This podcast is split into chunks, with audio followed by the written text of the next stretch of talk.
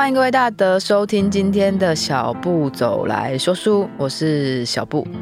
最近天气很热啊，因为我也刚旅游回来哦，所以我的 YouTube 不小心偷懒停了三个礼拜。不过这礼拜开始，呃，我把上架时间更改了，改到礼拜五，每个礼拜五晚上都会准时上架一集，不会再食言了。那今天我们 Parkes 要向各位分享的是张曼娟老师哦。张曼娟老师出生于一九六一年呢，就是民国五十年呢，所以现在已经六十二岁了。那这个时代大家都很长寿，所以张曼娟老师的父母也都还健在。他一开始是以《海水正蓝》这本书震惊整个文坛。这本书在一九八五年出版，我都还没有出生。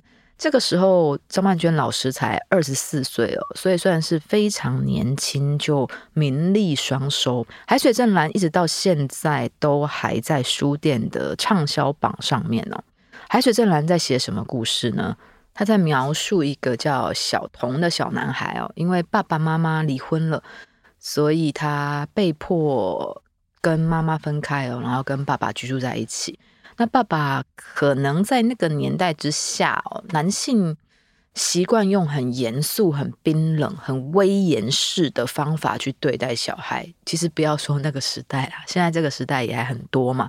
所以小童没有办法接受，那，一下子他要面对家庭的变故啊，然后又要面对爸爸对他的严格要求啊。所以他就跑到外面去找妈妈的亲戚，找阿姨去求助哦。那中间当然有一些冲突啊，就是爸爸的固执啊，啊，或者是面对这种家庭变异对小孩子的影响啊，或是外在可能对他会有一些贬低。其实从那个年代到这个年代哦，还是会有一些人的观念，我觉得很奇怪。面对于可能父母离婚的小孩，他们就会有个先入为主的观念啊，觉得他可能不正常。我从以前就非常讨厌“正常”这个词了。我觉得所谓正常不正常，只是多数对少数的压迫。从古至今有很多不正常的，到后来大家才发现，哎，其实他们搞不好坚持的事情才是比较好的。就像之前。大家以为地球是方的，那坚持地球是圆的的人都遭受到莫大迫害嘛。那时至今日，我们回头去看，就会发现当初我们觉得声称地球是圆的那些不正常的大逆不道的人，所遭受到的迫害是多么多么多么的奇怪。因为现在科技进步了嘛，地球本来就比较是偏圆形的。那因为这些种种的压力之下哦，这位叫小童的小男孩在小说的结局呢，做了一个令人很心痛的选择啊，他就跳海自杀了。他要向他的爸爸宣誓，自己其实并没有他想的这么的不懂事，但他选择了一个很不懂事的伤害自己的方法哦，或向大家宣誓，他其实非常的喜欢他的妈妈，妈妈不是坏人啊。那这个结局，当时我在阅读的时候啊，我也是蛮震惊的，因为你听我刚刚的叙述啊，其实听起来很像是很俗烂的八点档剧情哦。但张曼娟老师的文笔就是有这种魅力，他可以把很一般的事情写得很有韵味，这个是最难的。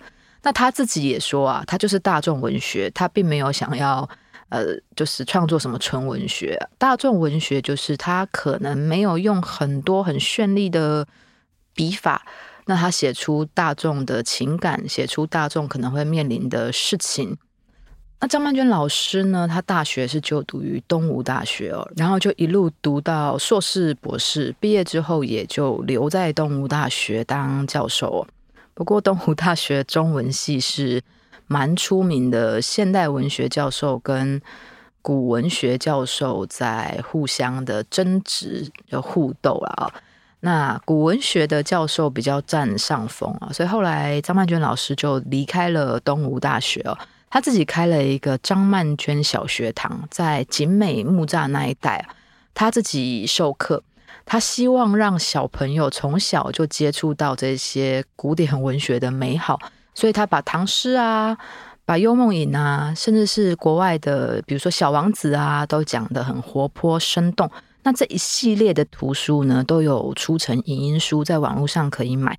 现在是暑假，如果家长不知道要给小朋友呃看一些什么读物，要增进他对于文学的一些兴趣的话，我蛮推荐张曼娟老师的小学堂系列的。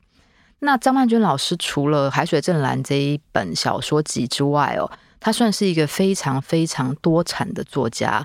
近年来，因为他的父母得了失智症，那他是算是唯一的照顾者哦，他一个人照顾两个。得了失智的老人其实非常的辛苦哦。我外婆也得了失智症，那是由我舅舅在照顾嘛。那现在把他送到疗养院去，我跟我爸妈偶尔回去，可能过年过节啊，把他接回来热闹啊，然后照顾几个小时啊，我都觉得非常辛苦了。更何况是张曼娟老师一个人哦，面对两个，然后几乎是二十四小时贴身的在服侍他们。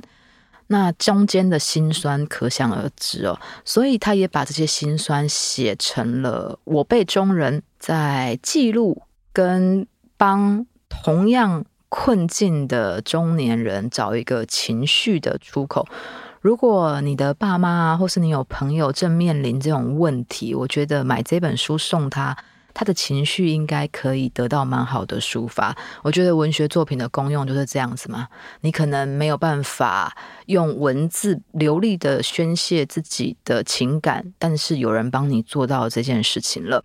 那他后来又出了一本叫《以我之名》哦，写给独一无二的自己，一样是延续着上一本《我辈中人》的主题哦。他在记录一些他照顾父母的辛酸啊，那当然也有快乐的地方嘛。因为失智症就是一下好一下不好，好的时候像天使，不好的时候啊，非常非常的不讲理。那他今年又出了一本书，叫《自成一派，只此一家，别无分号》。那这本书我还没有去买来阅读，但看了张曼娟老师自己的介绍啊，呃，跟他上一些。媒体杂志的访问啊，这本书也是在讨论中年的自我认同哦，跟照顾者的议题。而且，因为她是一个女性作家，所以她也有蛮大的篇幅在关注于女性的成长啊，或是女性面对社会压力这一块的。如果你有这类的困境，或是你对这个议题有兴趣的话，这三本我觉得都蛮不错的。那她。也不能说早期，应该算是中期嘛。有一本散文非常有名啊，叫《青春》。那今天想要跟各位分享《青春》这一本里面有一篇叫做《青春原来令人惊惧》哦。它一开头是这么写的：“青春是冰做的风铃啊，当夜深了以后，四周寂静下来，我听见一阵风过，撩拨起来的串串铃声，叮铃铃，叮铃铃，一种冰凉湿冷的。”脆响声音，不知道是谁家阳台上悬吊着的，宛如一个计时器。我的第一个风铃是生日礼物，附着一张小卡，上面写着这句话：“青春是冰做的风铃。”那年我二十二岁，刚开始念硕士班，并没有感觉到自己青春。可能是因为大学时怕跟不上同学的进度，我一直都那么戒慎恐惧着，把青春的光芒都修剪干净了。那他中间呢，就在写哦，他大学毕业之后呢，就开始。面对着各方亲朋好友带来的优秀青年啊，积极的相亲。因为那个时候的他呢，觉得毕业了就应该要走进婚姻，走进婚姻是人生必须的唯一道路哦。直到他考上研究所，投入课程的时候，他才有松一口气的感觉。他不知道青春其实是无法修剪拔除的。那他念博士班的时候呢，就开始在开课了。他写他那个时候很青春洋溢，可是。这样的青春洋溢，当一个大学教授可能不那么的适宜，所以其他的同事们呢，就直接建议他可能要穿的老派一点，所以他特地去买了非常非常多看起来比实际年龄老了十几二十岁的衣服哦，他要努力让学生知道他是老师，不是学姐。那有学生会质疑他啊，说为什么你要装得这么老啊？也有学生质疑他的美感，说为什么你穿得像国光号小姐啊？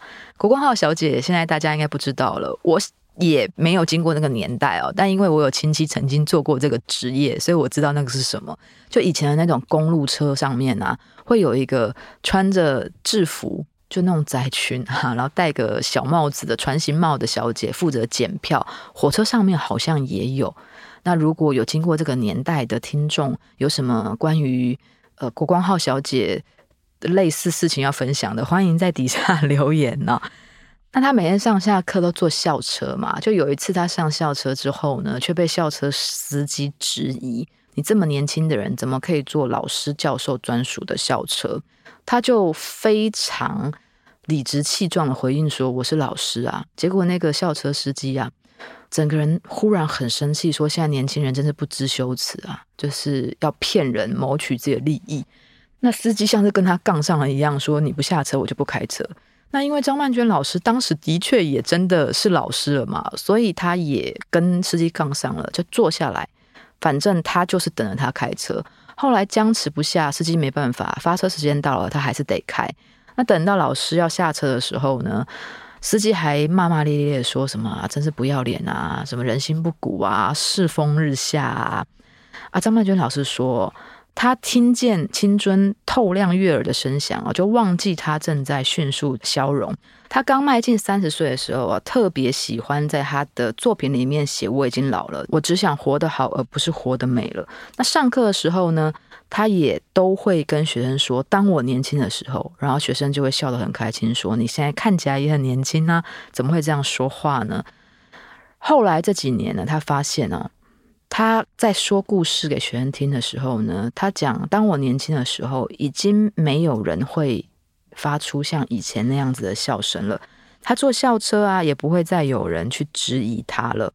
所以，青春的消逝就是这样子，无影无踪的。当他还在你身边的时候呢，你想要假装他不在，就你不是这么年轻的人；而当他已经不在了的时候呢，你却又非常希望你还是正青春的样子哦。他最后是这样结尾的：这两年开始，我在教授休息室里会看见一些年轻的讲师也投入国文课的教学工作，有些甚至是上过我的课的。冬天的休息室里，我敲过门之后走进去，两个年轻人正在聊天。其中一个男孩子是博士班的学生，我们原本就认识。另一个女孩脸上有着不能修剪的青春的光芒，那光芒是难以逼视的。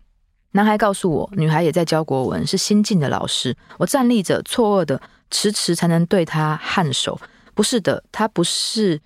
应该坐在我教室里的年龄吗？光洁的脸容上，纯粹晶亮的眼眸。他此刻坐在休息室阳光充足般的座位上，那正是多年前我最喜欢的座位。不畏却太阳的照射，以一种好奇的眼光注视着每位走进来的老师，想象着自己将来的模样，想象着每一天会发生什么有趣的事。我几乎是惊惶的走进了盥洗室，双手扶着脸盆边缘。我想，我被青春吓了一跳。